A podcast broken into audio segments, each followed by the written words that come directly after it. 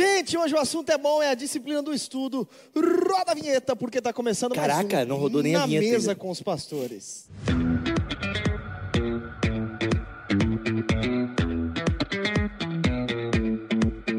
Vem pra aberta, tamo comigo, dá imagem, mostra a gente aqui na, na câmera da Atena. Gente, vamos lá. Disciplina do estudo, esse é um assunto muito bom. Desde a semana passada, a gente já, retrasada, a gente já está falando sobre algumas disciplinas espirituais. É, acho que uma pincelada rápida. Disciplinas espirituais, Pastor Lipão, o que são? Disciplinas espirituais são práticas, inclusive recomendadas na palavra de Deus, para que dessa maneira mantenhamos uma comunhão com o Senhor, cresçamos no conhecimento dele e nos aperfeiçoemos a nossa vida cristã. As disciplinas espirituais, elas estão ali em paralelo à nossa santificação, como um processo de cooperação a partir da graça que recebemos do Senhor, que é a palavra de estudar, a graça de podermos orar, e assim por diante. Então nós vamos de maneira responsável viver nessa graça que o Senhor derramou sobre nós, para que cresçamos em maturidade e assim sendo nos pareçamos ainda mais com Jesus, que é o propósito. Perfeito, perfeito. Rodrigo Bilbo de Aquino, agora Sou eu. começando a nossa, o nosso tema de hoje, que é a disciplina do estudo. Aliás, muita gente não sabe que o estudo, né, enfim, da Bíblia, o estudo teológico é uma disciplina, inclusive espiritual, né? É, É que muita gente, na verdade, não sabe que a Bíblia ela deve ser estudada, ela não deve ser lida apenas. No Boa. sentido do que ela não é um mantra de palavras que você vai ler e vai ter algum efeito mágico.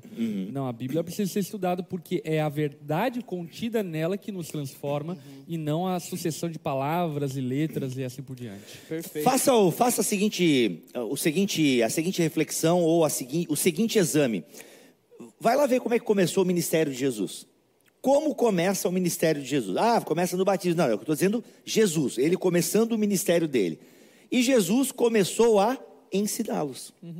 E Jesus começou a ensiná-los. Então, ah, o ministério de Jesus termi, começa com o ensino, termina com o ensino, e essa continua sendo a tarefa da Na igreja. verdade, antes do início já havia ensino, uma vez que ele estava lá em Jerusalém ensinando e debatendo com os mestres Pois e é, fariseus. inter- é quando ele tinha 12 anos, né? tinha Ele 12 está lá no templo discutindo com ah, sobre ah, os assuntos do pai, né? Vocês não ficam preocupados comigo, Maria e João. Eu estou aqui eh, conversando sobre assuntos do meu pai. Já estava lá conversando com os mestres, né? É. Então, e olha só que interessante. Por que, que Jesus começa o ministério dele com 30 anos? Porque com 30 anos você já poderia ser um mestre. você, um rabi, no caso, né? Você poderia ser um rabino a partir dos 30 anos. Então percebam que toda a ação ministerial de Jesus está ligada ao quê? Quando na minha cultura eu posso começar a ensinar? Ah, é com 30 anos? É com 30 anos que eu manifestarei a minha Cara, glória. Isso é muito legal, porque demonstra o caráter de Jesus não revolucionário, mas um caráter de Jesus submisso e sujeito, inclusive, à cultura em que ele estava inserido, demonstrando que o cristianismo não é essa derrubada de sistemas, esquemas, ah, vamos ganhar a força e tomar o Estado e mudar a cultura. Não, o cristianismo ele tem muito a ver com essa aplicação dos princípios da palavra de Deus dentro da cultura e do momento histórico, geográfico que nós estamos inseridos. Isso é muito especial. Sim. né? Isso para para pensar nas parábolas que Jesus tanto usou para ensinar os princípios do reino de Deus. Muitas daquelas parábolas de Jesus não foram inventadas por Jesus, mas adaptadas por Jesus. Sabe? Então isso é muito interessante porque, gente, isso é uma especulação. Talvez Jesus tenha inventado todas, mas estudiosos que estudam Talvez a Jesus cultura. seja um bom compositor. Ju- né? Talvez ele seja realmente um bom criador, e algumas até não se encontram paralelos né, em escritos de rabinos anteriores a Jesus, mas outras parábolas, Jesus adapta de parábolas e ensinamentos de outros rabis. Até porque os rabinos, eles costumavam ensinar por meio de parábolas. Eu fui em Jerusalém há um ano, dois anos, enfim, não lembro muito bem quando eu fui. E teve uma ocasião lá, uma noite, que a gente foi no Shabá em Jerusalém. E a gente foi num terraço de um prédio e aí um rabino estava lá ministrando, enfim. Eu não sei nem qual o termo que eles usam isso, né? Para se referir a isso. E aí ele estava contando uma parábola. Ele contou uma parábola, tal, sei o quê, e aí depois a gente jantou lá no terraço. E isso aí foi o ensino do rabino. Olha aí, é porque histórias, e essas histórias Jesus não tira do nada. Algumas ele pode tirar, mas outras não. Ele adapta, ou seja, ele pega da sua cultura e adapta para a sua mensagem. Então, assim, ah, não tem. Se a gente até parar para pensar nos próprios discípulos de Jesus, né? Eles eram chamados de iletrados, mas até mesmo um judeu iletrado, por assim dizer, tinha uma, uma, uma característica de estudo muito forte, né? Estudo da sua tradição, estudo das histórias, né? As festas de Israel, por exemplo, que Jesus, que Deus vai dando ao longo da história de Israel, elas têm fins pedagógicos. É. Então, assim, na Páscoa é contada toda a história do Êxodo. Então, o calendário, toda, né? O calendário judaico ele é pedagógico porque não é assim só uma festa, não, tudo tem a intenção de ensinar. Por é. quê? Porque na cultura judaica, aprender é sinônimo de praticar. Uhum. Quando Jesus diz assim, ó, é, quem tem ouvidos para ouvir, ouça. No, a quem ouviu Jesus falar isso pela primeira vez, os ouvintes, a audiência original, entendia da seguinte maneira: quem tem ouvidos para ouvir, obedeça. Uhum. Porque na mentalidade judaica, se eu aprendo, eu pratico. É. Por isso que Tiago vai dizer, cara, como é que vocês ouvem as coisas e não praticam? Porque é. Tiago é um judeu. Né? Gente, é um absurdo vocês ah, ouvirem. Isso é pecado, inclusive, tá, gente? É pecado você aprender e não praticar. Porque a falta de prática, na verdade, deveria apontar para uma ignorância. Né? Agora, aquele que já recebeu o conhecimento deve viver de acordo com o conhecimento que recebeu. Aquele que sabe que deve fazer, aquele que sabe o que deve fazer e não o faz. É Olha, comete Tiago, pecado. comete pecado. Muito bom, muito bom. É, e essa disciplina... Esse é o meu podcast, mas é muito bem, muito bem, muito bem. é, vamos lá. O que é a disciplina do estudo propriamente dita? É, o que é, como faz e qual a importância na vida do cristão? Caramba, essa é a pergunta do programa. Né? Vai, é, é o programa inteiro respondendo essas é três aí. perguntas aí. É, eu acredito que a gente começa pelo fato daquilo que eu até afirmei anteriormente. Né? A Bíblia ela precisa ser estudada e não apenas lida. Uhum. Ou seja, ela precisa ser entendida.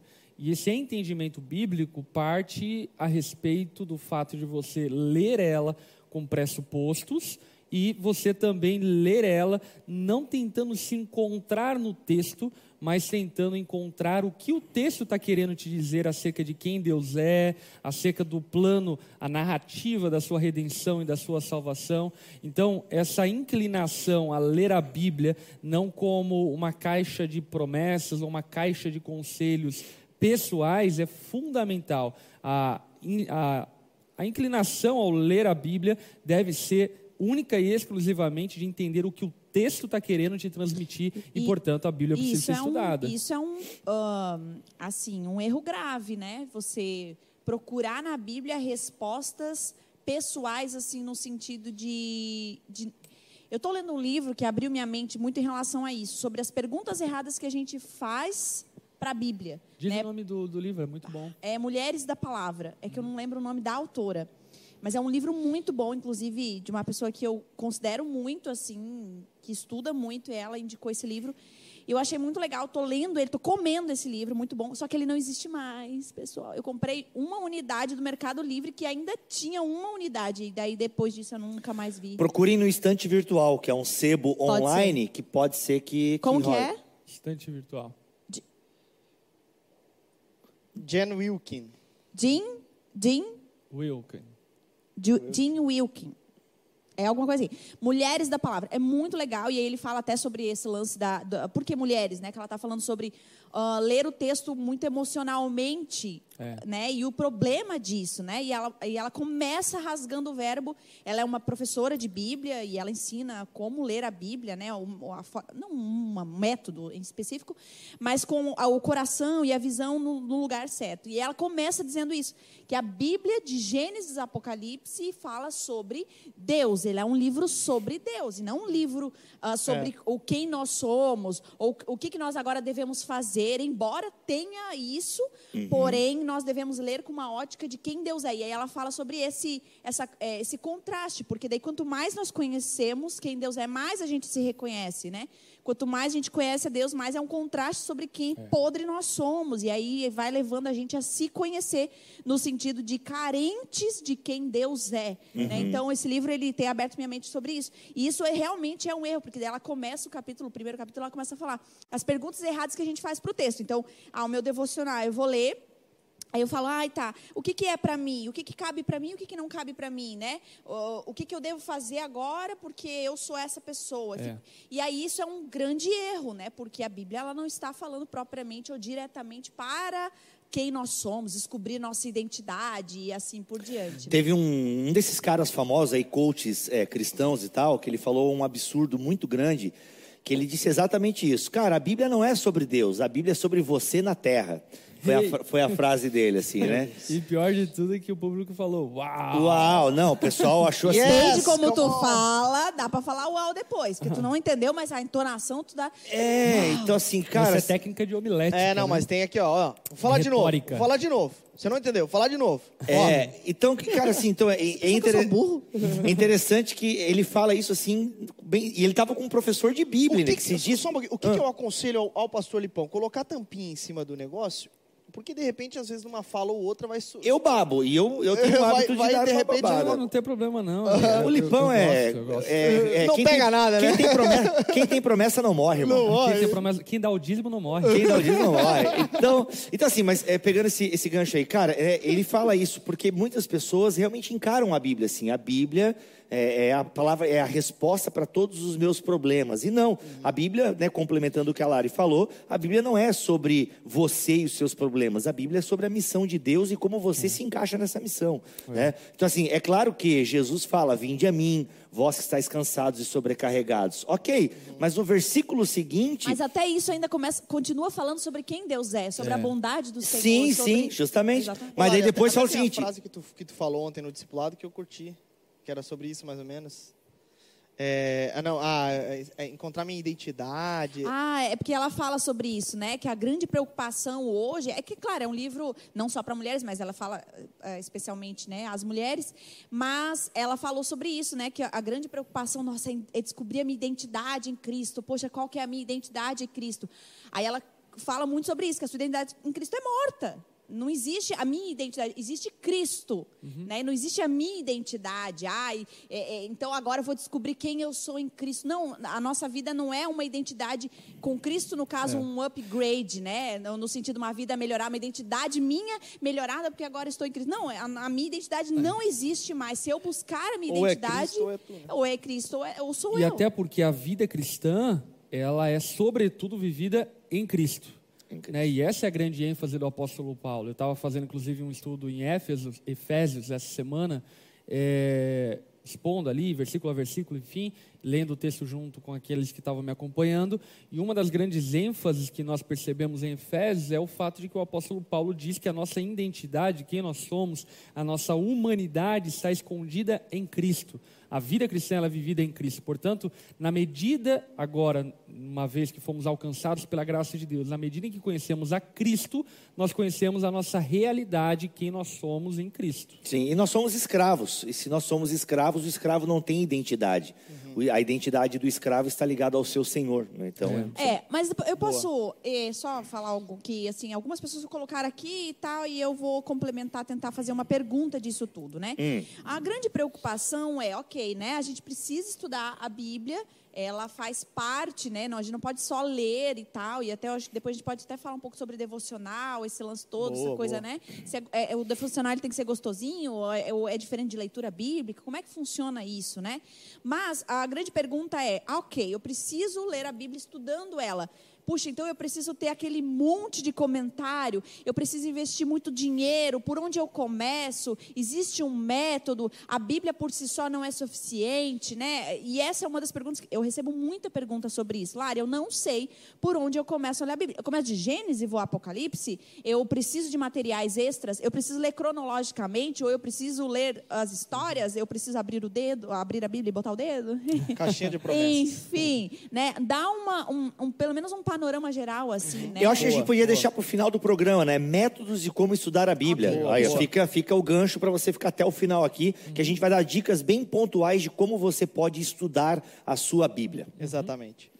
É, Bibo, tu estava falando antes, a gente cortou todo, mas... Não, eu ia falar isso, que tava o mesmo versículo, né, Mateus 11, 28, fala, né, pra gente procurar Jesus, né, das nossas angústias e dores, ok? Mas o versículo 29 fala, olha, aprendam de mim, tomem sobre vocês o meu jugo. Cara, jugo o que que era? É a madeira, né, madeira que os bois utilizavam para carregar uma carga.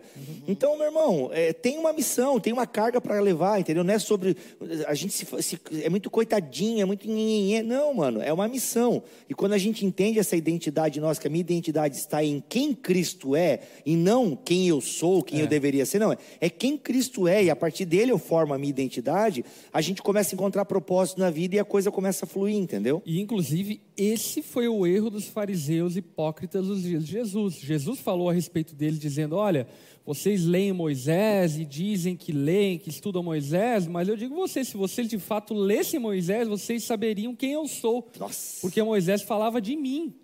E o que Jesus estava dizendo é o quê? Que o método de estudo que era utilizado pelos fariseus hipócritas era um método de estudo que levava eles a olhar para a lei, tentando se encontrar, pensando que a lei falava a respeito deles, mas inclusive a lei falava a respeito de Jesus, falava a respeito, por exemplo, a lei cerimonial, falava a respeito do sacrifício que Jesus faria, a lei moral, falava a respeito do caráter de Deus, um caráter incorruptível.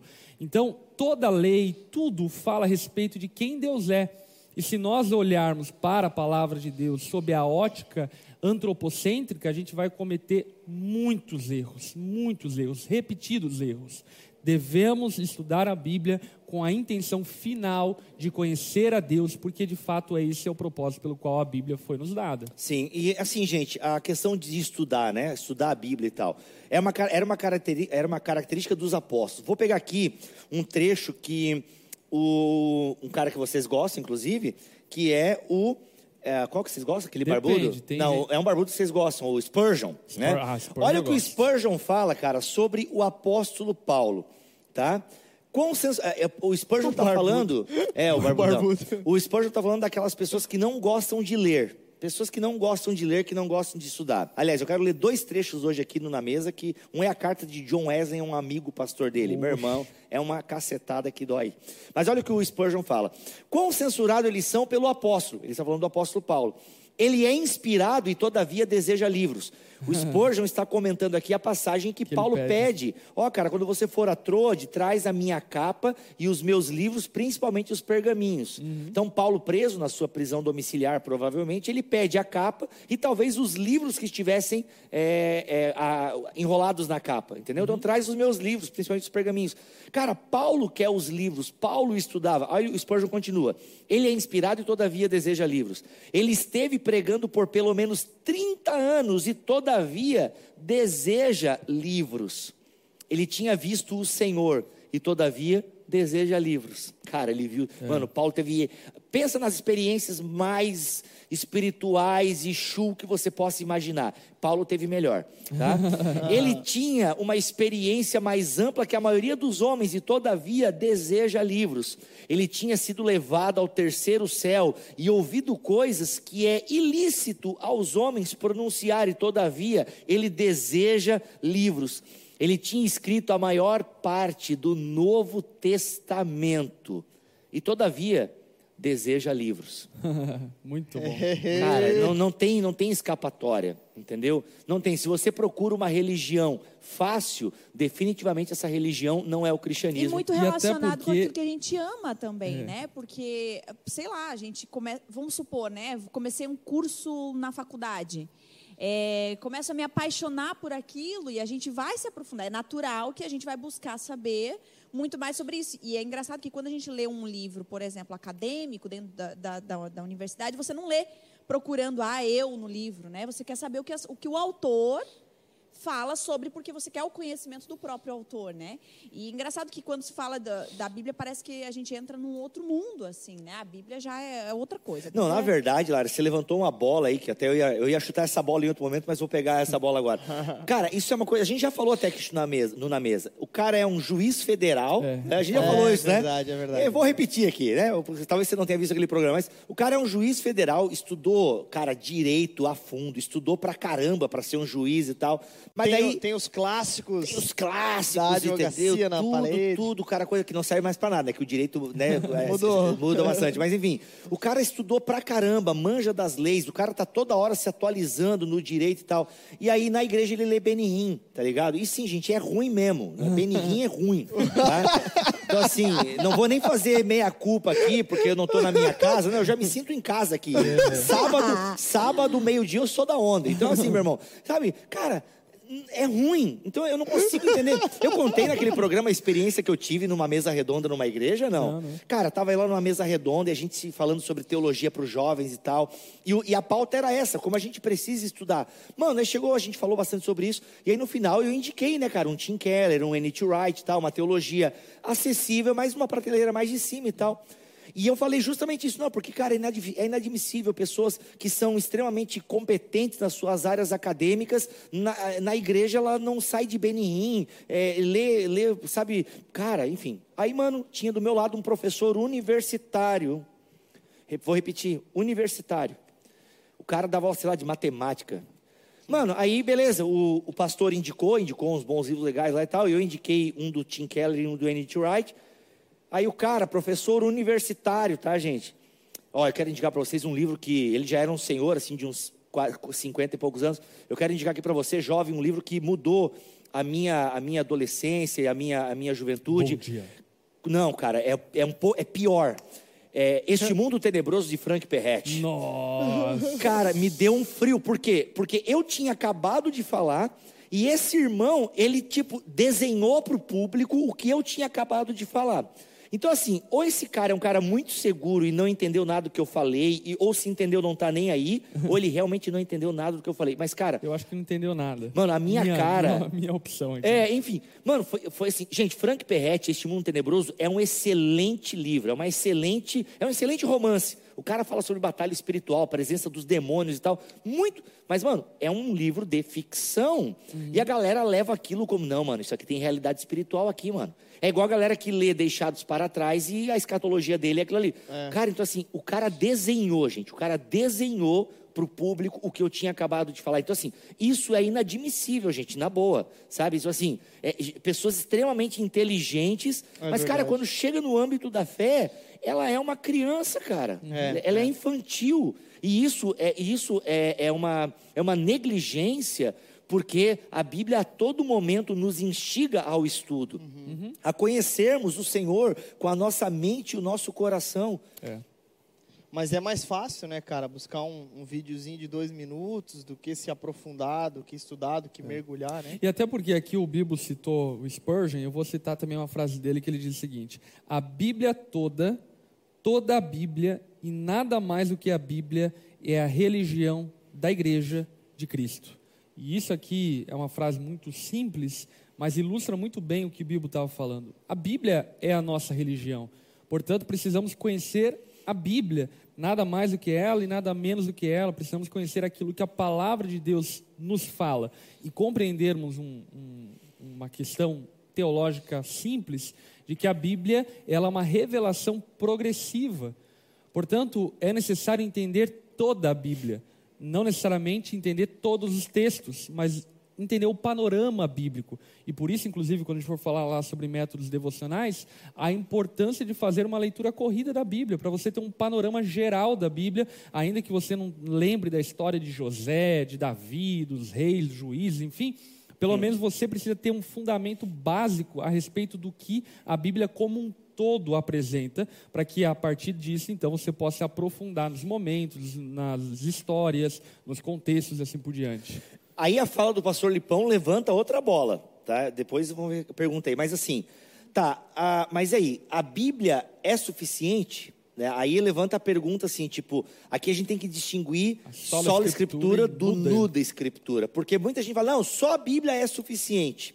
Mas não no jeito que o Spurgeon está falando. É, não, gente, eu não estudo nada. Eu abro a Bíblia, Deus fala comigo e a Bíblia só é suficiente. Galera, a gente precisa entender esses conceitos de sola escritura e nuda escritura. O nuda escritura é a escritura sozinha, né? São pessoas que eles não leem nenhum livro, eles não estão nem aí para a tradição, porque a tradição é dos homens. Ou seja, ele ignora aquilo que o Espírito Santo fez em dois mil anos de história por meio da sua igreja, composta por homens e mulheres. E ele não, ele abre a Bíblia e Deus fala com ele, é só ele a Bíblia. Isso é extremamente perigoso porque o sola escritura não quer dizer isso.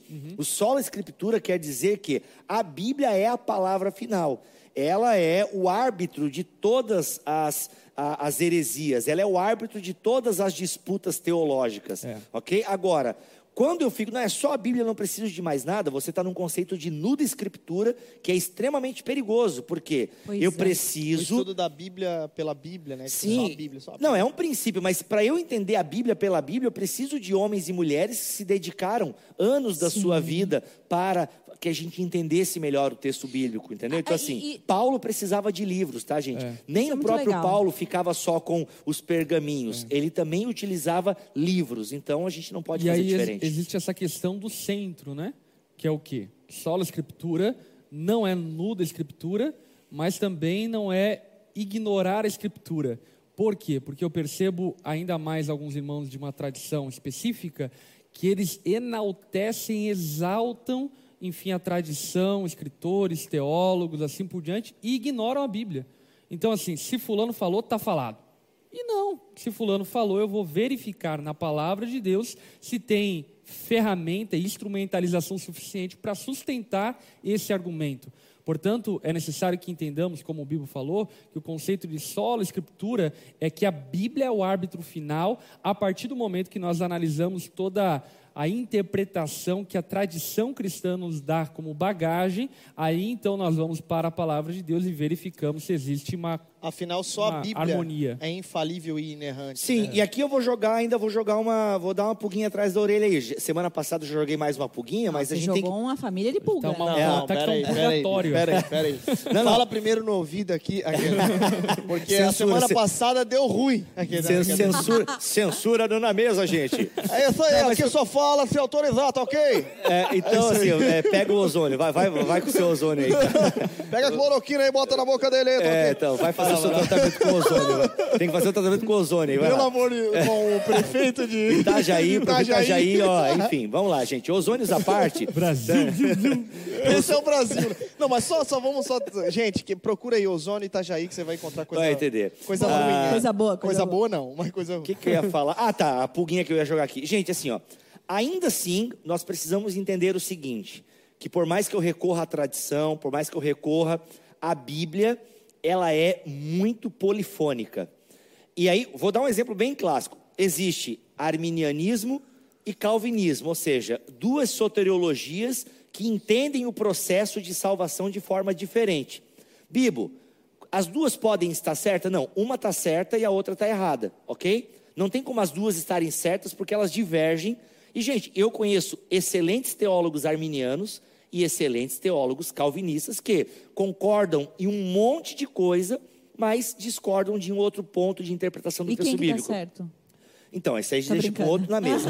Então, que acontece? É, mas, mas deixa eu fazer... não, o que eu quero é só para eu terminar esse raciocínio, vai, no claro. sentido que é isso, sabe, gente? Por isso que a gente volta lá para o assunto do começo do Na Mesa.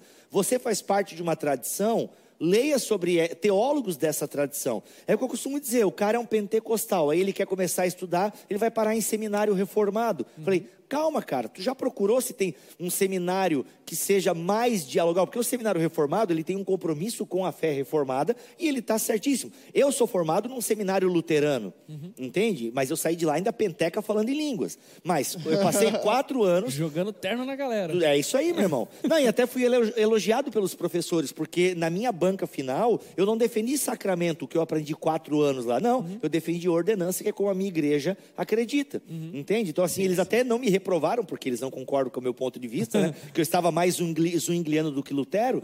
Mas, assim, é, é, sabe, eu passei quatro anos aprendendo doutrina luterana, muita coisa boa, outras coisas eu simplesmente não uso até hoje, porque diz respeito àquela tradição. É. Entendeu? Então tem que. Pô, Mas muito legal esse ponto que o Bibo tocou, Puxa que é esse vida, cara, eu vou compromisso. tirar uma senha. Onde é que pega a senha aqui, pessoal? eu, Lari, levanto, eu levanto a mão aqui, Eu, Lara. eu, não vou, eu vou falar e já vou passar a Não, palavra não, para a eu tô- digníssima. Tragam o silver tape. Mas o, aqui, só, enfim, né, já que o Bibo levantou essa bola, é, Bibo a mesa, Bibo. Não a chuta a mesa, pelo amor de importância de nós termos compromisso com a nossa igreja local. Bom, muito e bom.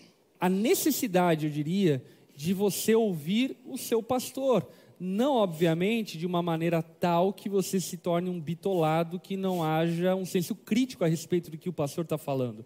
Mas compreender que sim, existem divergências aceitáveis no cristianismo, e essas divergências aceitáveis estão dentro do debate bíblico, estão dentro do compromisso com a palavra de Deus. Agora, o que nós não podemos fazer, aí que entra o ponto, é nós ouvirmos nosso pastor, ou participarmos de uma igreja que não tem compromisso com a Bíblia.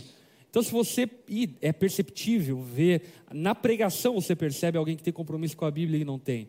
Aquele pregador que se esforça em explicar, em dizer aquilo que a Bíblia está dizendo, obviamente ele tem compromisso com a palavra de Deus. E aí então você deve confiar no caráter do seu pastor e abraçar, enfim, essa teologia, se é que você concorda que a sua consciência permite você abraçar essa teologia. Lari? Ah, que bom. Vamos lá, pessoal. Eu agora vou Lari. fazer as 15 perguntas que eu O perdi. pessoal, aqui. o pessoal tá com a hashtag lá, fala Lari, fala Lari, fala Lari. Ai, Deus. Tá, vamos lá. É, o Simplesmente Enigmático fez uma pergunta de lá Cara, atrás. simplesmente enigmático é, um eni- é enigmático É mesmo. né? enigmático. Eu não ouvi a pergunta dele. Quem não dá as caras não merece resposta. Ah, meu caramba, falou Ô, disso. louco! Mas eu tô tentando As- dar a cara dele aqui. A uma e sete, galera, diretamente do Par- Panágua, não, é Jardim Sofia. Qual que é o teu bairro, Bibo? Parque Guarani. mano. Parque Ó, Guarani, galera. parque, O pai do Caléu. Ai, Deus. Ele perguntou algo bem legal, que ele falou assim, ó. Era lá na, na, na- no- na fala do Bíblia atrás. É, que ele falou ah, sobre a sola escritura e assim por diante. É, falou sobre outros materiais. A minha pergunta é, ele, que, a pergunta dele, né? É sobre outras pessoas. É, existe ah, alguma forma, por exemplo, eu, eu preciso ler sozinho, eu posso ler sozinho na minha casa, mesmo que não haja é, talvez um entendimento, esse panorâmica que o Lipão falou e tal, né? Isso se torna perigoso? Ou é, ou é melhor que seja isso em discipulado, com algum mestre, ou, ou na pregação? Então, quero emendar aí uma pergunta de outra pessoa que falou sobre se o estudo ele pode ser substituído pela pregação do pastor, ou discipulado e assim por diante. Ok, vamos lá. Muito boa essa pergunta e muito pertinente. É, a gente precisa compreender que sim, podemos estudar e até diria que devemos estudar sozinhos. Enfim, essa é uma grande conquista do protestantismo, é uma grande conquista de Lutero, Gutenberg, que nos permitiu ter acesso às escrituras. Entretanto, é necessário que entendamos, até por contexto das Escrituras, que ela não foi escrita para que lêssemos sozinhos, ela foi escrita para que lêssemos em comunidade. Tanto o Antigo quanto o Novo Testamento, a tradição oral no Antigo Testamento e no Novo Testamento, as cartas endereçadas a uma igreja, nos dão muita característica de que essa leitura deveria ser feita em comunidade, em igreja, em uma localidade de fé. E isso é muito pertinente por conta do quê? Porque pega, na verdade, carona com o conceito que estávamos falando anteriormente. Você não deve pegar a Bíblia, se trancar no seu banheiro e ignorar a tradição, ignorar a sua igreja, ignorar pastores, ignorar mestres e achar que você é o grande escolhido por Deus por ter revelação e entendimento bíblico que ninguém mais tem. Então, essa, esse conceito bíblico de que nós devemos interpretá-la em comunidade diz respeito exatamente a essa faceta que estávamos falando da submissão à tradição, da submissão de uns aos outros, para que não sejamos extremistas em algumas interpretações equivocadas que, ao analisar a tradição cristã, nós percebemos que incorremos num equívoco, num engano. Então, a igreja ela nos protege. A pregação do pastor ela nos protege de cometermos exageros, equívocos que por vezes podem desfazer a nossa fé, como eu percebo, por exemplo, que alguns irmãos que por terem se esse instinto profético, esse instinto, e quando eu digo isso no lado pejorativo, não no lado adjetivo, né? Esse instinto de eu sou iluminado por Deus, assim por diante, ignoram todo mundo, ignora a todos, e assim, ignorando a todos e todo mundo, acabam incorrendo na vanglória e indo por caminhos que, na verdade, são caminhos travestidos e que causam adultério com o cristianismo por essência e assim, inclusive, se desfazendo da fé cristã. E existe o outro lado ali também, né? Que Sim. teve uma pergunta aqui, por exemplo, ah, de uma igreja, eles, ah, Railson ou Ailson, ele diz: é, devo sair de uma igreja sem compromisso com a Bíblia ou devo tentar mudar o cenário da igreja? Sai. Porque, porque daí tem outra situação, né? O pregador não tem compromisso com a Bíblia. É, e aí? sai, né? sai. Não, enfim, com todo respeito, eu digo isso, e óbvio que valeria uma avaliação específica se você não está exagerando no que você está falando. É verdade. Entretanto, É, aqui eu tenho que fazer um ponto, porque às vezes você virou calvinista e seu pastor é, um pen- pastor típico pentecostal que exala uma teologia arminiana, às vezes semi-pelagiana, complicado e tal, mas aí você derrapadinha. dá uma derrapadinha e tal. Aí tem que tomar cuidado, porque às vezes você, às vezes não é que ele, ele não tem compromisso com a sua tradição teológica, né? Tem, isso a gente tem visto muito É. E eu acho que acontecer, nem- mas e eu tem que diria nem com cuidado. a É sua verdade, tradição teológica, mas com a sua vaidade. Eita. Porque venhamos e convenhamos, muitos daqueles que se rotulam calvinistas, na verdade, são vaidosos. E chato pra caramba. É, e, e isso é um perigo extremo, enfim, no sentido do que nós precisamos ter compromisso com a palavra, e aí voltando aqui então para a pergunta original, não é? É, Enfim, sim, você deve afastar-se de uma igreja que não tem compromisso com a Bíblia. E qual é a igreja que não tem compromisso com a Bíblia? Enfim, como eu falei, fica evidente na pregação, fica evidente na eclesiologia da igreja, fica evidente na maneira como a igreja produz estudos bíblicos, como ela trata questões espirituais. E aí, a partir do momento que você percebe que, na verdade, você está vivendo uma religião inventada, ou seja, uma religião que alguém ali criou, pastor, sistema, denominação, seja lá o que for, é necessário que você eh, procure uma igreja bíblica. Então, voltando para outra pergunta, acho que essa ficou clara, e a outra pergunta quero só complementar o que o pastor Lipão falou. É, tecnicamente, a gente nunca lê a Bíblia sozinho. Ler a Bíblia sozinho é sempre perigoso pelos motivos que o pastor Lipão já falou. Então, agora, é claro que você tem que ter o seu momento devocional com as Escrituras, e tem um devocional que você faz só com um texto bíblico, e a partir daquele texto bíblico você lê, você medita nele, aquela coisa toda. Agora, é muito importante, se você for ler a Bíblia, inevitavelmente você vai passar por passagens que você não vai entender absolutamente nada, porque existem muitos textos bíblicos complicados de entender. Aí você precisa ter o quê? O seu caderninho. Ou você vem aqui na Old Story, compra o Moleskine da Onda, e você já tem ali o seu caderninho e vá anotando as suas dúvidas. Entende? É, deixa eu falar até um ponto disso aqui, é muito legal.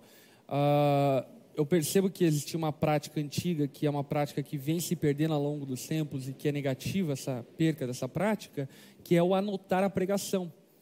Por quê? Porque muitas pessoas passaram a enxergar a pregação como meramente um momento de entretenimento. Então, vou, sinto arrepios, consumo. um consumo. Você vem, arrepia, tal, enfim, vai para a tua casa e aquilo não faz diferença nenhuma na sua vida. E a pregação bíblica, ela, antes de tudo, ela é um estudo bíblico. Ainda que o pregador tenha o objetivo final de fazer uma aplicação à comunidade local, ela é um estudo da palavra de Deus. Portanto, venha numa postura de alguém que está estudando a palavra de Deus. Cara, eu lembrei, sabe do que, mano? Os bereanos, mano. Sim. Paulo tá pregando e os caras de Bereia estão ali analisando a pregação Ei, de Paulo. E é Paulo. E é, é não, não É não, é, não é Lipão, é Paulo, entendeu? Então assim, cara, é, é impressionante isso, por quê? Porque percebam que eles não são meros ouvintes, mas existe uma interação de pregador e audiência ali, ou seja, eles não estão pregando como Paulo está, mas eles estão de alguma forma interagindo com essa pregação, não só como um consumo de alguma coisa legal que vai me edificar, ou Deus vai falar comigo e tal. Então, assim, é aquela ideia de que eu estou interagindo com aquele conteúdo, com aquele ensinamento, não só ouvindo de maneira passiva, mas é porque a gente tem muito essa ideia hoje em dia. Quem está aqui no palco está ativo, quem está na plateia, É. tipo, tá meio que ali receptivo, passivo e tal. Não, acho que a compreensão bíblica de discipulado, de ensinamento, é uma atividade dos dois, em E conjunto. até o Martin Lloyd Jones fala isso no livro Pregação e Pregadores. Ele fala que além do pregador, o público também deve estar aguçado acerca do que ele está ouvindo. É. Sim, sim. Inclusive no Familiarizando, que é o nosso processo de integração na igreja, é, na terceira aula nós falamos sobre isso. Falamos a respeito do como você se relaciona com o culto público. Dizendo a respeito da responsabilidade do membro e do frequentador da igreja, a respeito daquilo que está sendo pregado, a respeito daquilo que está sendo cantado e assim por diante, compreendendo que não é uma apresentação, mas é uma congregacionalização. A igreja ela está congregando na presença de Deus, diante da palavra, da adoração e assim por diante. E aí, voltando lá então. Então, assim, você tem a sua Bíblia e a sua leitura devocional é só você e a Bíblia, né, oração e tal. Mas o Moleskine do lado, o caderninho do lado, para ir anotando e tal. Aí você tem que ir para um próximo passo, né, que você tem a leitura devocional, mas você precisa também estudar a palavra de Deus. E aí, ah, preciso comentar, comprar aquele monte de comentário e tal. Ainda não. Mas já guarde o seu dinheiro aí e compre uma boa Bíblia de estudo. E já Aliás, reco- deixa eu dar um jabá aqui, faz ó. um jabazão, Até ó. porque a Mundo Cristão tá mandando uma caixa de livros para mim, então vale Olha a pena aí, fazer aqui o olha jabá. É, Bíblia de Estudo, NVT, ela é uma Bíblia de Estudo muito boa, muito, eu diria, básica, necessária, aonde você, olha só, Deixa eu te ensinar algumas coisas a respeito de Bíblia de Estudo, né? Aqui do lado existem as referências cruzadas, aonde você vai ler o versículo e apontar um outro versículo que está falando sobre esse mesmo assunto em outro livro, em outro contexto e assim por diante. E embaixo, então, os comentários de cada versículo. E aqui vai ser pontuado, então, uma ampliação acerca daquilo que está sendo dito e uma explicação mais detida acerca daquilo que o autor está querendo dizer. Enfim, então a Bíblia de Estudo é muito boa, além, é óbvio, da introdução do livro, que é uma outra coisa muito legal. Deixa eu abrir aqui uma introdução. Ó, por exemplo, Vai ter um inloco aqui, ó. Vai ter uma câmera. Aqui, Vai ter. Aí, ó. Por exemplo, aqui, ó, livro Lamentações. Você vai ter uma introdução, contexto. seguro pra você. Aí, muito bom. Resumo, autoria, o esboço, como se montou aqui o livro de Lamentações para você entender sobre o que ele está dizendo. Então, essas introduções são preciosíssimas para você ter um melhor entendimento do texto. E aí fica a indicação: Bíblia NVT de Estudos é boa, ok? Eu indico super ela. Sim, gente. Inclusive, se você for adquirir, tem o link lá no meu Instagram, ok? Arroba Bibotalk. Você vai lá no Linktree e tem o link que vai cair direto com 25% de desconto e frete grátis para todo o Brasil. Oi? Aproveita. Não, mas falando sério, parece que assim, ah, eles foram pagos para fazer esse né? Só pode. Não, gente, é o seguinte, é verdade. Eu tenho três bíblias de estudo que eu super recomendo, que elas são mais gerais, ok? Elas não são tão denominacionais. Por exemplo, confessionais. não são tão confessionais. Bíblia de Estudo NVT, para mim, é a primeira, o primeiro lugar. Gosto muito. Ótimos comentaristas. Inclusive, acho que o N. Gruden é um dos comentaristas também da, da Bíblia de Estudo NVT. ative a ver Não, tem, cara, tem caras muito bons aí. Aí, outra Bíblia de Estudo muito boa também é a Bíblia de Estudo NAA, que é a nova Almeida atualizada, que além de ser uma boa tradução, tem uma boa Bíblia de Estudo também. E, cara, uma que continua boa é a Bíblia de Estudo NVI, é que é boa. antiga, é antiga e ela continua muito boa. Então, assim, gente, primeiro passo, se você não tem nada, comece com uma Bíblia de estudo. Por quê? Pelos motivos que o pastor Lipão já acabou de dar aqui. Ela vai te dar introdução aos livros, notas de rodapé, referências cruzadas. Tudo isso vai te ajudando o quê? A entender a revelação. Gente, É, Deus. Aqui, ó, até Hum. inclusive no início dela, ela fala aqui, ó, guia de recursos, Bíblia de Estudo NVT. Vai dizer aqui como você utiliza a Bíblia de Estudo. Muito Sim. legal. É, não, é bem, é bem didático. Assim, só que aí aquela negócio, tem que parar, tem que tirar, um- separar um tempo. É. Sabe quando você separa um tempo para maratonar Netflix? Então, agora você vai fazer Bíblia Flix, Bíblia Flix. você vai parar um pouco, porque tem que ter o quê, gente? Para você estudar qualquer coisa na vida, né? Você tem que parar, tem que botar o celular no modo avião, entende? Avisar, amor, vou tô ali, vou estar com fone, vou estar concentrado. Tem que se concentrar, galera. Não existe E- caminho fácil. É, e é caro também, né? Por exemplo, caro, eu digo assim, às vezes as pessoas. é, Não, e é exemplo, caro também, é, É 120 e caro, poucos é, reais. É, eu digo assim, ah, comentário bíblico e tal, né? Eu- já tive vários casos de eu falar assim, elas perguntam, ai, por onde eu começo e tal? Aí eu vou falar, ah, compro uma bíblia de estudo, mando a capa e tal. Lare do céu, que cara, mas é, mas, mas o quê? Às vezes, às vezes a gente Ela responde. esse Ela, mesmo valor. só, só piadinha. Ela responde você num iPhone de 4 mil, mas vai. É isso que eu ia dizer. É, na verdade, a gente olha É para verdade. o que é caro, mas é porque, na verdade, não tem valor Não tem para valor, nós, com né? certeza. Então, aí quando você percebe, quando você tem uma Bíblia poderosa dessa na tua casa, o fato de você ter toda essa ferramenta e o que ela vai gerar, você percebe, nossa, eu preciso. Aí Mário usou se- linguagem pentecostal ainda. É. Uma Bíblia Então, aí, aí o que é, é o- se torna investimento. Eu acho que a gente precisa ser, é, é, ter, inve- olhar para isso como um investimento mesmo. São caros, sim, tem Uhum. comentários caríssimos, mas são comentários que é, são para o resto da vida. E assim, né? outra coisa, né, que a gente precisa aqui ser bem evidente e claro. É, conhecer a Bíblia e estudar a Bíblia se trata do mais nobre conhecimento que você pode ter em vida e aquele que lhe permite ter a vida eterna. Portanto, enfim, você deveria gastar toda a sua vida, não parte dela, em conhecer a Deus. É. E, portanto, fazer um investimento, enfim, na Bíblia de estudo é básico, né? Sim, a verdade é o seguinte, gente: ninguém se forma na academia de Deus. A verdade é essa: não- você ninguém se forma em teologia e sabe tudo, e ninguém começa a estudar a Bíblia e sabe tudo. Não, quando você entra na fé cristã e você começa a entender a importância do estudo, dos ensinamentos e de você nunca vai se formar.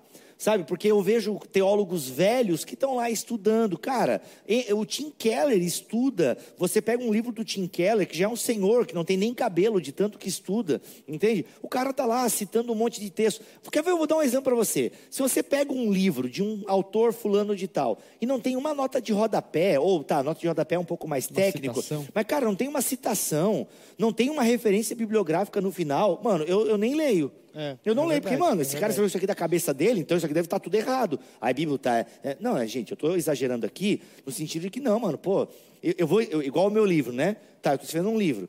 Mano, eu não, eu, tá, eu vou tirar tudo da minha cabeça. Mentira, primeiro que não é tudo da minha cabeça. Isso aqui eu aprendi com os 20 anos de fé que eu tenho e de leitura. Então, pô, eu vou ter que valorizar e citar esses caras. Então, assim, é, gente, te- é um caminho, ninguém se forma. Então, assim, homens de Deus velhos, né? O J.A. Packer, que morreu tem pouco tempo aí, mano, era um acadêmico, no sentido de que ele estava sempre lendo, sempre estudando, sabe? Então, assim, gente, vamos lá, para não ficar desesperador. Não estou dizendo para você ser um Tim Keller ou um J.A. Packer, legal se você quiser. Agora, pô, você estudou tanto na sua faculdade, né, se formou, atua na área. Você, o exemplo que eu sempre dou, você vai começar a vender um produto, você se intera sobre aquele produto, lê manuais, vê um monte de coisa. Então, com a fé cristã isso nunca para. Entende? É aquele negócio, o cara lê um monte de coisa, lê um monte, né? O cara vai lá na faculdade, lê um monte de autores cabeludos e tal, aí na igreja ele quer ler só Max Lucado, que por sinal é bom, diferente do Benihim. Max Lucado é legal, só que, cara, Max Lucado é, é leitinho, né? É leitinho, é a pitamil da teologia. Então, assim, não dá, precisa começar a engrossar o caldo. Agora, como é que eu. Porque Paulo fala até, né? Ó, gente, eu vim com vocês aqui, não pude vir com comida mais sólida porque vocês são muito infantil. Né? então, assim, pitoco. vocês são muito pitoco, não dá, tem que engrossar o caldo. Mas, cara, para começar a engrossar o caldo, tem que começar. Bíblia de estudo, estudar, se dedicar. Aí vem aquela questão. A sua Bíblia não proporciona um momento de estudo bíblico? Ok, então se reúna com outro irmão e tal. É porque é importante ter a comunidade no estudo da palavra. É, e tem inclusive aqui falar sobre o contexto da onda, porque haviam perguntado a respeito disso, né? Ah, o discipulado é suficiente para estudar a Bíblia? De fato, o discipulado da onda, ele é muito eficiente, muito eficaz, inclusive muita gente se converte dentro do contexto da onda e não sabe o valor que isso tem. Ali, hoje, no discipulado da onda dura, você está conhecendo e estudando teologia sistemática. A gente fala sobre questões do estudo teológico detido acadêmico dentro do discipulado, porque entendemos, enfim, que o cristão deve ter acesso a isso, e inclusive entendemos que os seminários teológicos, eles são uma espécie de muleta para uma igreja ineficiente. Então, estamos tentando aqui crescer nesse entendimento, nesse caminho que possibilita ao membro da igreja crescer no conhecimento de Deus. Portanto, valorize o seu discipulado, porque ali de fato você está estudando a palavra de Deus. Momento de grupo pequeno é um momento de estudo bíblico. Sim, tudo que a igreja faz deve estar pautado na palavra de Deus. Agora, no momento do estudo bíblico dentro do grupo pequeno, ele não tem a conotação e a intenção de ser um estudo acadêmico, mas um estudo ministrativo, devocional, aonde os irmãos vão compartilhar um com o outro, aonde a gente não vai ficar fazendo citação do grego, do hebraico, fazendo citações de teólogos, enfim, mas é um compartilhamento entre as pessoas para que elas sejam edificadas. Então, entender os momentos, as estações corretas dentro da nossa igreja local, para você que faz parte dela, é fundamental. Mas uma coisa que, como igreja, nós temos nos esforçado em muito é de sermos extremamente bíblicos naquilo que fazemos e dar acesso ao estudo bíblico em tudo aquilo que fazemos. É, uh, perguntaram aqui, né? E se minha igreja não tem estudo bíblico ou discipulado, enfim, como eu posso, o que, que eu posso fazer? E aí a gente também tem essa, essa grande questão, a minha igreja não tem, mas daí eu, eu vou fazer um da internet. Tem problema nisso? É. Que, aliás, inclusive, se a gente pudesse é, aqui, como se diz? Indicar um bom, bom, bons materiais, o canal da Onda tem muita pregação e muito conteúdo bom para estudar, que é a gente está estudando, a gente estuda muitas cartas, muitos, muitos livros da Bíblia. E também o podcast do Bibo, né? É nóis. gente, é de verdade, depois que eu descobri o podcast assim do, do Bibo, do Bibo Talk, é, eu pesquiso demais, assim, tudo que eu vou estudar, eu boto lá Bibo Talk. E sempre, a maioria das coisas tem muito conteúdo bom, gente. Vocês É. E não o grande conhecem, valor do Bibotalk está no fato de não ter uma confessionalidade restrita e também essa questão de ter muitos convidados compondo a mesa que fazem, enfim, termos uma amplitude da visão Não, é acerca de muito determinados excelente. Muito legal. Muitos, ah, muita gente boa, né, Bibo, de nome, é realmente assim, e é sem contar que é divertido, é engraçado, é legal, é leve, é, é curto, é muito Agora, reiterando, né? Isso também não substitui a pregação do seu pastor, Com não certeza. substitui o estudo bíblico pessoal, devocional. Eu quero, acho que a pergunta que foi feita ali é legal, porque a pergunta da pessoa, ah, se não tem estudo bíblico da minha igreja, o que, que eu devo fazer? Tá, eu estou pressupondo que a sua igreja é uma igreja boa, ok? Que a sua igreja é uma igreja saudável, que o seu pastor é um bom pregador e tal, então eu estou pressupondo isso, mas ela carece de um dia na semana para um estudo bíblico mais detalhado e tal. Então, assim, é, partindo desse pressuposto, ok? Então, quem sabe seja o momento de você começar a se preparar para ir conversar com o seu pastor e começar a criar essa ambiência de um momento para o estudo da Bíblia e tal. Então, assim, se o seu pastor, e às vezes ele não dá conta e tal, enfim, né, é um pastor bivocacionado que trabalha durante a semana, cuida da igreja final de semana, enfim, tem tantas possibilidades aí no meio. Mas então talvez você está vendo uma necessidade, comece a se preparar para atender essa necessidade. O Cleito E agora, está deses... Deixa eu fazer uma pergunta para o Bibo que eu gostaria de ouvir ele a respeito disso. E, assim, o, o exagero, em que sentido, né? Muitos têm relacionamento com a igreja, com o pastor, enfim, com a vida em comunidade, e até mesmo a gente citou aqui a questão dos calvinistas, que tem, não sei por qual motivo, uma propensão maior a esse exagero de zelo pelas escrituras e tal, enfim. E não que eu digo que o zelo é um exagero, o zelo nunca é um exagero, mas esse, esse, essa vaidade travestida de zelo. Como que essa pessoa que passou a se envaidecer em relação à comunidade, em relação à igreja, em relação ao pastor, você pensa que ela deve eh, ter esse diagnóstico? Como ela se percebe como alguém que está extrapolando aquilo que é palpável, aquilo que é visível, enfim, aquilo que é pertinente?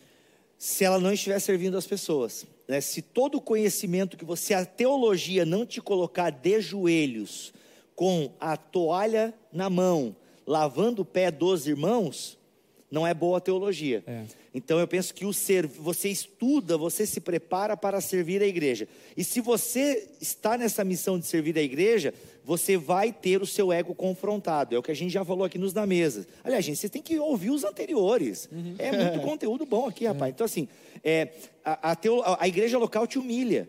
Entende? A igreja local te humilha. E assim, uma pessoa que é vaidosa e está se afogando nos seus estudos bíblicos, ela vai perceber que se ela quer servir a igreja, ela vai precisar ficar quieta alguns momentos, ela vai precisar entender o tempo das pessoas, ela vai precisar entender que, ok, o meu pastor pensa diferente de mim, mas ele não está errado, porque o problema é que a gente gosta de acender fogueira muito rápido, né? Que eu vejo que é o problema de muitos calvinistas de internet e até mesmo arminianos e tal. A gente gosta muito de acender fogueira rápido e dizer que o cara é herege, mas a gente nem sabe direito o que é heresia. Inclusive, põe aí, qual a diferença entre heresia e erro teológico? São coisas diferentes. E assim, eu, até o, Bibo pegou aqui uma citação para quem pescou, né, da, da, da Inquisição, do, do acender fogueira rápido, que é justamente essa acusação de herege, que deve ser algo feita com muito zelo. É uma coisa muito séria. É muito sério. Muito sério. Ao olhar para a história, ainda que a Igreja Católica Romana e também ali no comecinho da Reforma teve as suas inquisições, enfim, Oh, é, nós precisamos compreender que isso, ainda que foi feito de maneira exagerada e óbvia, né, é, foi feito com muito zelo, não foi assim atropelando, foi julgado, foi, Sim. foi tratado no concílio da igreja, no conselho da igreja existente. Então, é necessário que você, primeiro, individualmente, não tem competência para julgar alguém herege. Acho que esse é um primeiro ponto. Isso deve ser feito por uma bancada de pessoas, e essa bancada de pessoas normalmente não são iniciantes, tanto na prática do ministério, como também no conhecimento teológico. Para que, por fim, essa pessoa possa ser rotulada dessa forma, ou o ministério ser rotulado dessa forma, porque é muito importante que saibamos que essa condenação ligeira e rápida de alguns pregadores, pastores, igrejas, enfim, é uma humilhação e uma queima de reputação que pode ser intransponível para o resto da vida. Enfim, é uma taxação que limita ele de qualquer tipo da comunhão para o resto da vida. Então, deve ser feito com muita responsabilidade. Então é isso, é, basicamente é isso. Se você não está servindo a comunidade, o seu estudo não está servindo para nada. Então, assim, e a gente vê muito isso, né? Muita gente inflada. Porque, assim, o cara que começa a estudar demais, ele tem uma tendência muito grande de ficar chato. Chato e critica, porque eu tive muito essa fase. Tudo estava errado, eu achava que eu ia ser o novo Um ar de Lutero. superioridade. É, eu, achei, eu achava que eu ia ser o novo Lutero na Assembleia, que eu ia mudar a Assembleia, que eu ia fazer tudo. Tal, quê. Cara, deixa, até que um dia, e aí louva a Deus pela comunidade, até que um dia um irmão chegou para mim e falou assim, Bibo, para de ficar vomitando as coisas que tu aprende lá em São Bento do Sul, tu desce a serra para vomitar na gente, cara, para, para, tu tá, tu tá chato, sabe? Meu, louva a Deus por esse irmão que foi tão sincero comigo. E, e, cara, aquilo assim, opa, peraí. Sabe, não, mano, tem Te que colocou aprender. no lugar. Me colocou no lugar. E louva a Deus por isso, porque você precisa aprender para servir. E, gente, para servir tem que ter humildade, tem que ter paciência, sabe? E tem que começar a entender algumas coisas. Então, é importante estudar. A, a igreja precisa fomentar o desenvolvimento intelectual das pessoas. Precisa muito. Só que, não para ficar vaidoso e se achar o dono da, da bola. Esse é o problema, o motivo do porquê a gente está fazendo isso, né? E por isso que eu, eu- a primeira pergunta que eu fiz era se era moda. Porque eu percebo, assim, muita gente ansiosa para aprender, mas para rotar vaidade e, e na internet, enfim, porque tá todo mundo falando, tá todo mundo fazendo live, tá todo mundo pregando, tá todo mundo e tal. Então, assim, já começa pelos motivos do porquê eu quero me aprofundar nas escrituras, porquê que eu quero conhecer, né? E isso eleva o status de alguém, a pessoa se torna até mais bonita, né? Se torna mais aí viçosa, não é? Então isso é, é, é completa. E aí essas pessoas a tendência é o quê? Ser chato. É, não, e não tem que ser chato, tem que ser, tem que ser assim. a- aquela coisa, se você está numa igreja que você está discordando de tudo, já não. Mano, aí vaza, vaza. Não adianta ficar querendo, ah, não, porque eu vou insistir ainda mais um pouco e tal. Não, cara, não, não vai dar. Tá aqui, alguém que já tentou e não dá, entendeu? Não, você não é Lutero, você não é Calvino. E Lutero vazou. né? E Lutero vazou, não queria mais vazar, mais vazaram Foi com ele. vazado, Foi né? vazado, né? Então, assim, cara, sabe? Agora, pensa bem, cara. Às vezes você está deixando a igreja, ah, porque o seu pastor, eh, você, tá, você abraçou todos os elementos de determinada eh, eh, doutrina ou de determinada corrente teológica e o seu pastor está em outra vibe. Tá, cara, mas o que o seu pastor está dizendo? Tá, é um erro teológico ou só discorda do seu ponto? Por exemplo, eu estou gravando agora uma série no Bibotalk sobre Boa, expiação limitada e ilimitada. São dois pontos, né? O calvinismo pensa de um jeito e o arminianismo pensa de outro. E eu gravei agora com o reverendo Leandro Lima. Cara, ele, um pastor reformado calvinista, explicando sobre a, a expiação limitada. Só tem ok? o Augusto Nicodemos como auxiliar, né? É, justamente. Então, assim, explicando sobre a expiação limitada. Aí eu vou gravar agora com o Arminiano, entende? Então, assim, cara, os dois vão apresentar argumentos maravilhosos e vão mostrar textos bíblicos. Então, assim, cara, tá, um vai estar certo, outro vai estar errado. Mas, cara, eu penso que aqui não é ponto para uma divisão.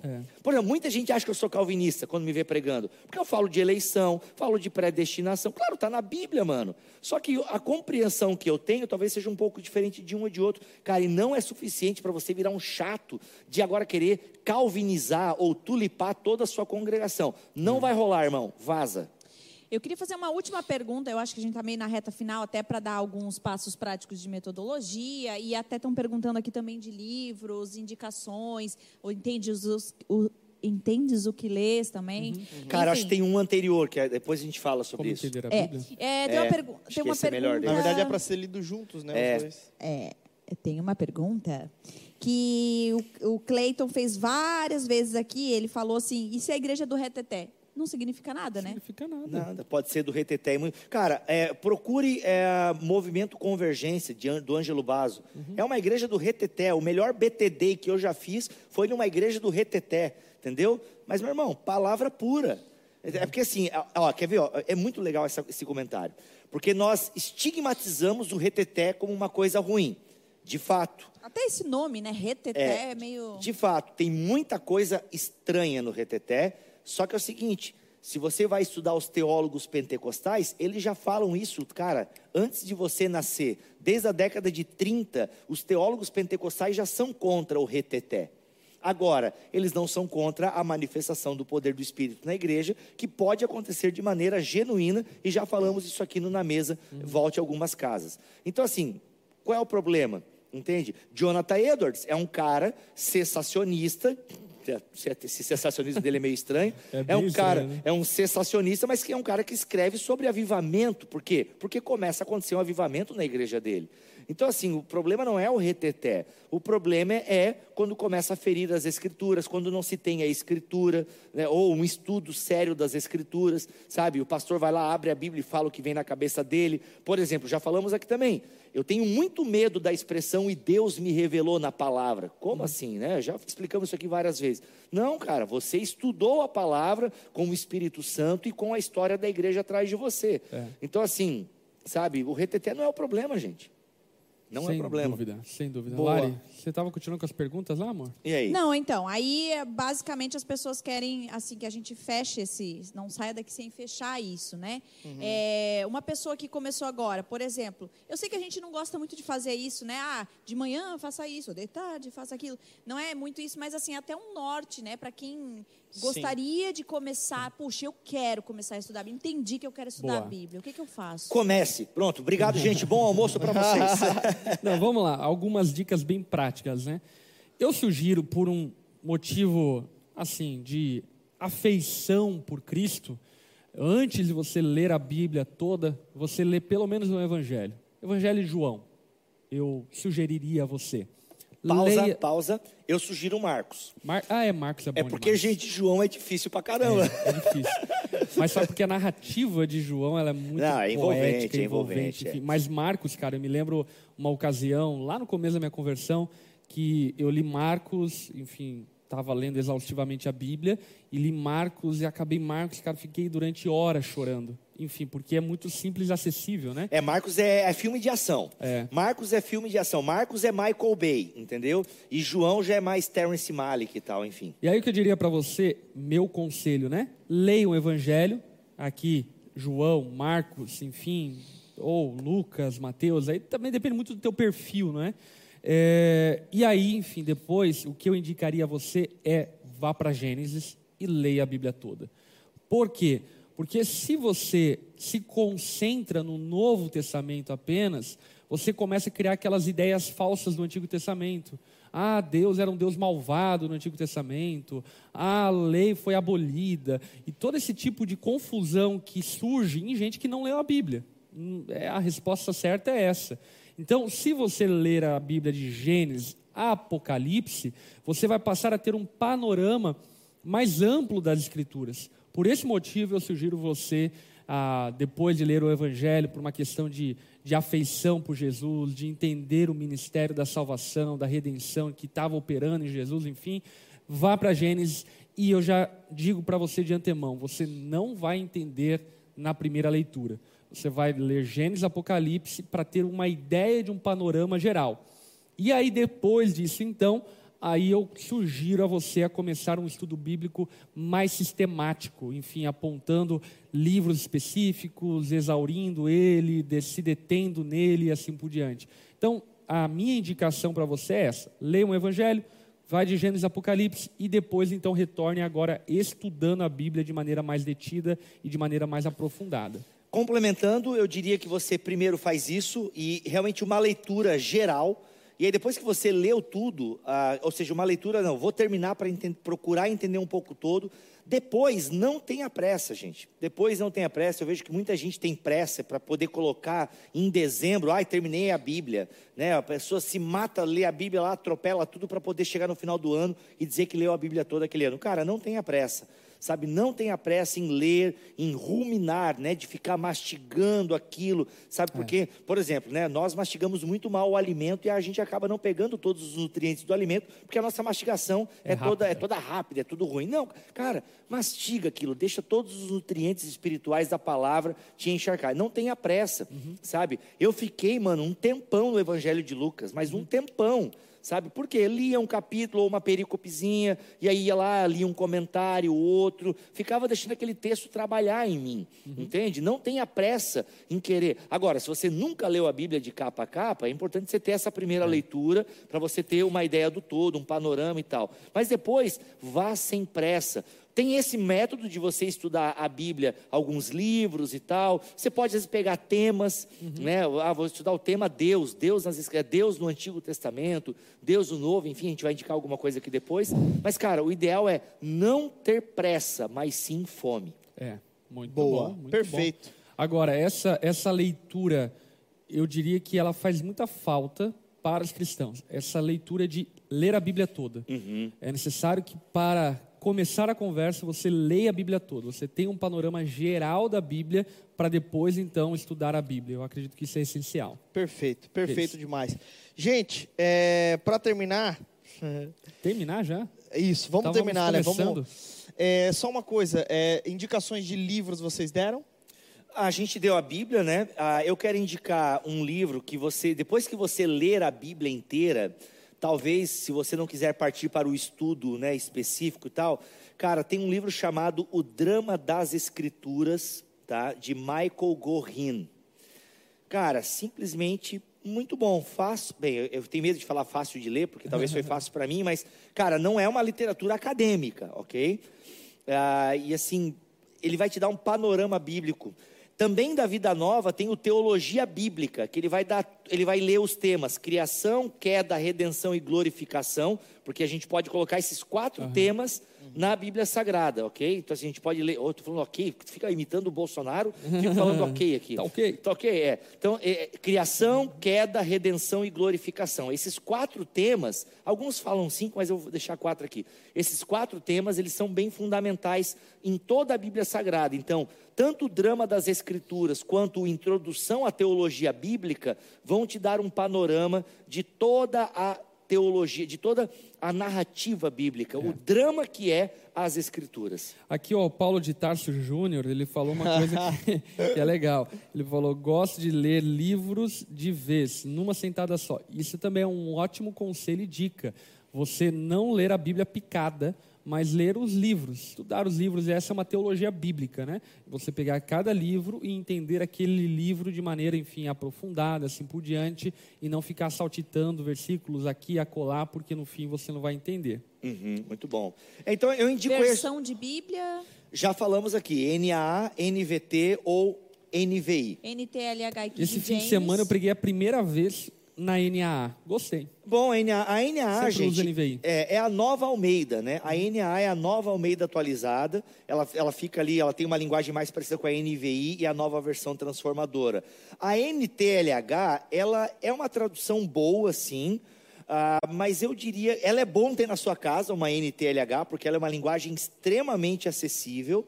Ah, tem problemas a NTLH? Tem alguns textos, mas deixa, deixa, eu dizer um negócio para vocês. É que eu tenho medo de trazer esses assuntos assim meio-dia, né? Cara, todas as traduções poderiam ser melhor em algum aspecto. Isso é extremamente normal.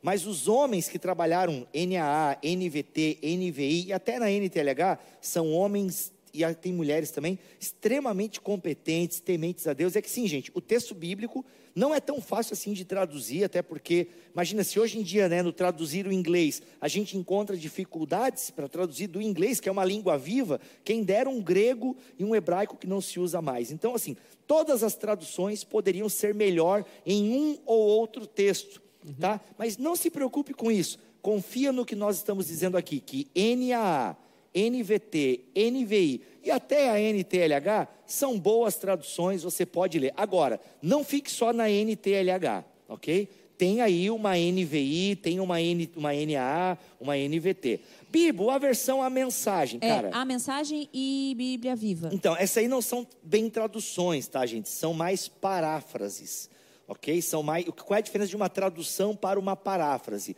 A tradução, ela vai procurar meio que traduzir as palavras ou as ideias, né, ou a sentença, de maneira mais literal possível, fazendo uma adequação da linguagem. Estou falando aqui da King James Version. Cara, King James é, virou modinha agora, não recomendo, mano. Tenho amigos exegetas que acham que já deu o tempo da King James. Assim, eu tenho ela, tá? mas nunca me deti muito É, não, ela virou uma modinha agora, que eu até nem sei porquê, mas, cara, assim, tem traduções melhores que a King James. Cara, é uma tradução muito antiga que eu não, sou, não sei se passou por revisão.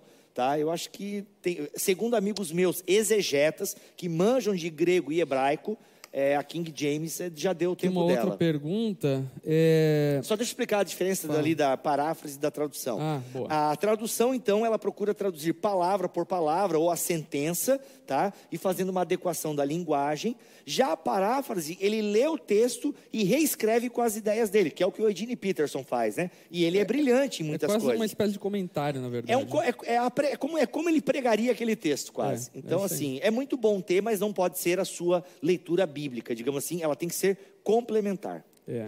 Boa. Perguntaram aqui, ó, a, a herança reformada é indicável, Bíblia, né?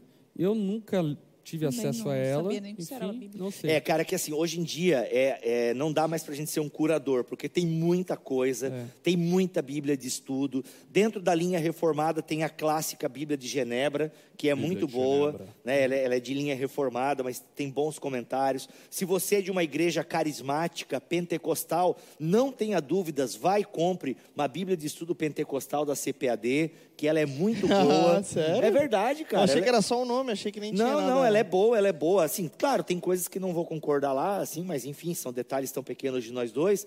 Mas ela é uma boa, é uma, o cara que comentou é muito bom, principalmente na parte de dons espirituais e tal. É muito centrada aquela Bíblia. Agora, tá? NVT é a melhor para mim. Agora, deixa, eu, deixa eu fazer uma pergunta para você, Bibo. Essa é uma pergunta de cunho muito, eu diria, específico.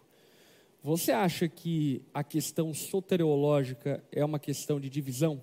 Tipo assim, não dá para conviver ou não dá para se relacionar e ter comunhão com alguém que tem uma visão soteriológica diferente?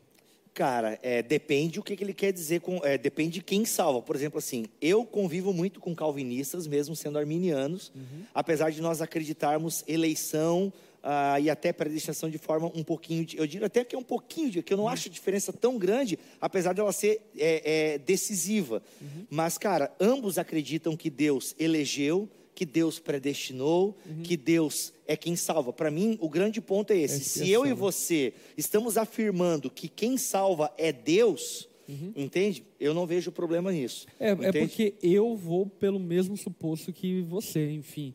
Por que, que eu estou fazendo essa pergunta? Porque perguntaram aqui, né? Ah, eu sou calvinista e estou numa igreja arminiana, tem que sair?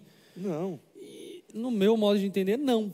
É... Porque a, a, se o seu pastor começa. Desculpa te cortar, Lipão, mas que eu lembrei aqui. Se o seu pastor arminiano começar assim, ó, não, porque você é salvo pelos seus esforços. Cara, esse cara não é arminiano. É. Esse cara é pelagiano, para qualquer outra coisa. Arminiano ele não é. Uhum. Gente, Armínio lia Calvino. Indicava Calvino. Indicava Calvino. Gente, é, é a mudança. Porque assim, a treta do Armínio não é nem contra Calvino, é mais contra os alunos de Calvino. Tá? Então, assim, ah, eu sou um calvinista. Mano, a, a- a pergunta que eu faço para esse irmão é: cara, você já leu bons teólogos arminianos? Porque, aqui um momento, permite, pastor Lipão? Claro. É que nós temos um problema no Brasil, lá fora isso já está mais corrigido.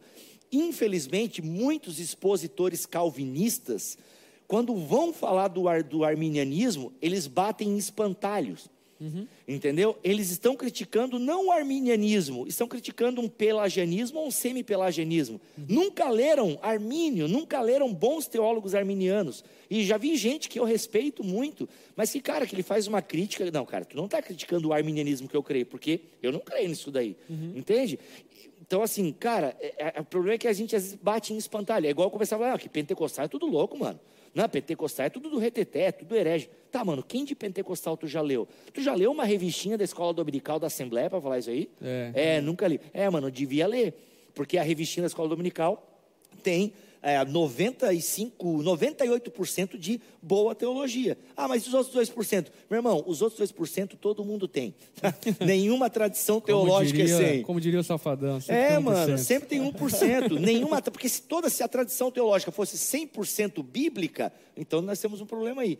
Todo mundo, cara, tem um calcanhar de Aquiles. Toda tradição teológica Uma tem, uma, fraqueza. tem uma fraqueza, uma bala de prata. é. Então, assim, o que acontece, cara? É, não acho que é suficiente, a não ser que o teu pastor ensine salvação por obras. Aí tá um problema sério. Agora, se ele é um bom arminiano, com certeza ele não vai falar sobre, ele não vai ensinar isso. Boa. Entende? Então, assim, por exemplo, a questão da eleição. Cara, tem um monte de calvinista que acredita como, eu, como arminianos acreditam.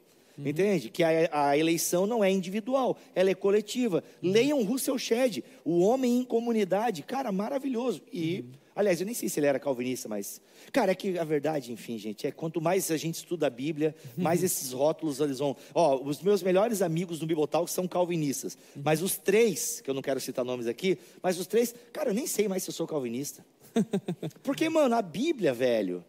Nossa, é uma coisa maravilhosa. A Bíblia é a. Bíblia. A Bíblia é a Bíblia, então assim, é legal a sistematização, é legal, né? O calvinismo, o arminiano, cinco pontos daqui, cinco pontos de lá. Mas, cara, quanto mais a gente vai estudando a Bíblia, mais a gente vai percebendo umas polifonias e que, é, cara, não dá para sistematizar tanto aqui, porque tem hora que dá uma margem muito grande para isso, né? É só você ver calvinista ou arminiano, não importa. Quando vai explicar responsabilidade humana e soberania divina. Ah, mano, é uma bagunça, não dá para entender nada. Tipo, fica, quê? É porque daí o cara tem medo de falar determinadas coisas, porque se ele fala essa frase, compromete todo o sistema teológico. Sim. Entendeu? Então aí tu percebe porque a Bíblia dá margem para os dois, irmão. É. Por exemplo, calvinista tem Eu horror gosto da, da forma como Spurgeon aborda essa questão da responsabilidade humana e da soberania divina. É muito legal, porque justamente ele abre o jogo, fala, olha gente, a Bíblia fala isso, fala aquilo, e é isso É aí. isso aí, vamos ficar com a Bíblia, Eu, sabe? eu vi uma postagem hoje de manhã mesmo eh, no Twitter, eu não lembro de quem que foi. Nossa, Twitter, alguém vai viajar recente, alguém viajou, vai viajar aí, hein? E, e ele estava falando, é muito interessante a respeito da teologia oriental, né, da ortodoxia oriental. Nossa, é outra parada, né, mano? É, e, e falando a respeito disso, eu acho que alguém que postou, não lembro quem que foi, que postou a respeito da trindade. E aí ele conversando com um amigo ortodoxo oriental, é, falando, olha, vocês no Ocidente é, se preocupam em ficar discutindo e debatendo... O Igor Miguel postou isso. Foi, exatamente. Ficam, enfim, discutindo e debatendo acerca de como é a Trindade de, e como ela existe. Nós nos detemos a contemplar a Trindade. Isso, Eu nós falei, nos cara, alegramos, isso- nós é abraçamos o mistério, É. né? E aí o Igor Miguel, fico, fico triste? Fico. Porque o Igor Miguel é um cara que fala muito sobre trindade, né? Mas, cara, tem hora trindade. Mano, explica para mim a trindade. Não dá para usar o exemplo do shampoo, não dá para usar o exemplo do sol. Tudo isso aí deturpa o que é a trindade. E a É. gente usa direto sol, shampoo 3 em 1. Não dá, mano. Abraça o mistério e, mano, e vai tomar É, Santa Ceia. E vi. Ah, a Santa Ceia é outro pepino, e aí? Pô, os reformadores brigaram por causa da ceia, mano. É verdade. o elemento que Jesus deixou para unir a igreja, os reformadores ficaram se batendo lá, entendeu? Aí uma herança adâmica, né? Por isso É. que eu digo. Mas cara, com é- isso, com isso, e encerra a minha fala aqui, não é motivo para a gente não estudar, não, não procurar compreender. Ah, é importante. Deixa, inclusive, aqui fazer uma outra dica aí, você que quer estudar as doutrinas bíblicas de maneira mais temática. Eu gosto muito dessa teologia sistemática do Wayne Gruden e recomendo ela. Muito boa. Enfim, vai ter aqui várias matérias teológicas é, teologia própria, soteriologia, harmatiologia, eclesiologia, enfim, vários assuntos teológicos muito legais para você ter pelo menos uma amplitude das doutrinas bíblicas. Agora, se você congrega na onda dura e talvez não queira começar com um bicho desse tamanho, que é quase uma arma, né, um tijolo, você pode vir aqui na loja da onda dura comprar um mosaico teológico. É verdade. É só 130 páginas, tá? E eu cito bastante até o N. Gruden e é só 130 páginas e vai te dar um panorama das principais doutrinas É. bíblicas. Tá Tem aqui. aqui na Store, aqui. ok? Então, ô, gente, compra, pô, eu preciso... E eu queria dar uma indicação de dois livros também, dos mesmos autores, Gordon Fee e Dor- Douglas Stewart, que é Douglas. Entendes, o- Douglas Stewart, Douglas. Entendes o que lês e Como Ler a Bíblia Toda Livro por Livro. Muito bom. Inclusive, o Como Ler a, a Bíblia Toda Livro por Livro, cara, é top, facílimo de entender, tem as ênfases corre- eh, corretas, enfim, dos livros, e é muito top. Vou fechar com uma polêmica e não vou explicar, é só para acabar o programa mesmo e você ficar com uma pulga atrás da orelha. Teve agora essa semana polêmica, né, com um livro, né, de uma de uma autora cristã que o livro foi banido e tal, foi censurado porque ela fala da palmada e tal, tal, tal. E aí muita gente não, porque a Bíblia manda mesmo bater nas, nos filhos e tal, tá em Provérbios. E aí? Será que Provérbios é para a gente levar assim? É para ler Provérbios como um mandamento? Então, quando você lê esses livros aí do Douglas Stewart e do Gordon Fee, Gordon Fee, a propósito, pastor pentecostal da Assembleia de Deus, pega essa, tá? Então, o que acontece? É, mano, o bicho é penteca, velho. E aí o pessoal falando que pentecostal é tudo burro, pega o Douglas, pega o Gordon Fee aí, seu tanso. Aí o que acontece? Tanso é muito Joinville. Tanso é Joinville, né, mano? Então o que acontece? Mano, você tem que precisar. A Bíblia é um livro que precisa ser lido da forma certa. Né? E muita gente lê provérbios errado. Cara, como é que eu vou ler certo? Estudando, entendeu? É isso, gente. É um caminho sem volta e a gente nunca vai se formar na faculdade de Deus. Mas a gente precisa começar, precisa entrar, vai devagarzinho, entendeu? Aí vai lá, compra a Bíblia de estudo, depois vai para um outro livro, aí depois você compra um comentário bíblico, volume único, um pouquinho maior. E aí vai. O importante, galera, é não ter pressa. Às vezes o pessoal vê a galera do Bibotalk ali, né, mega inteligente, citando um monte de coisa e tal, e o cara fica meio desesperado porque já quer ser como as pessoas que vão lá no Bibotalk. Calma, pequeno gafanhoto, calma. Vai devagar. Todo mundo tem um começo, cara. Padawan, mano. Não queira ser um mestre Jedi.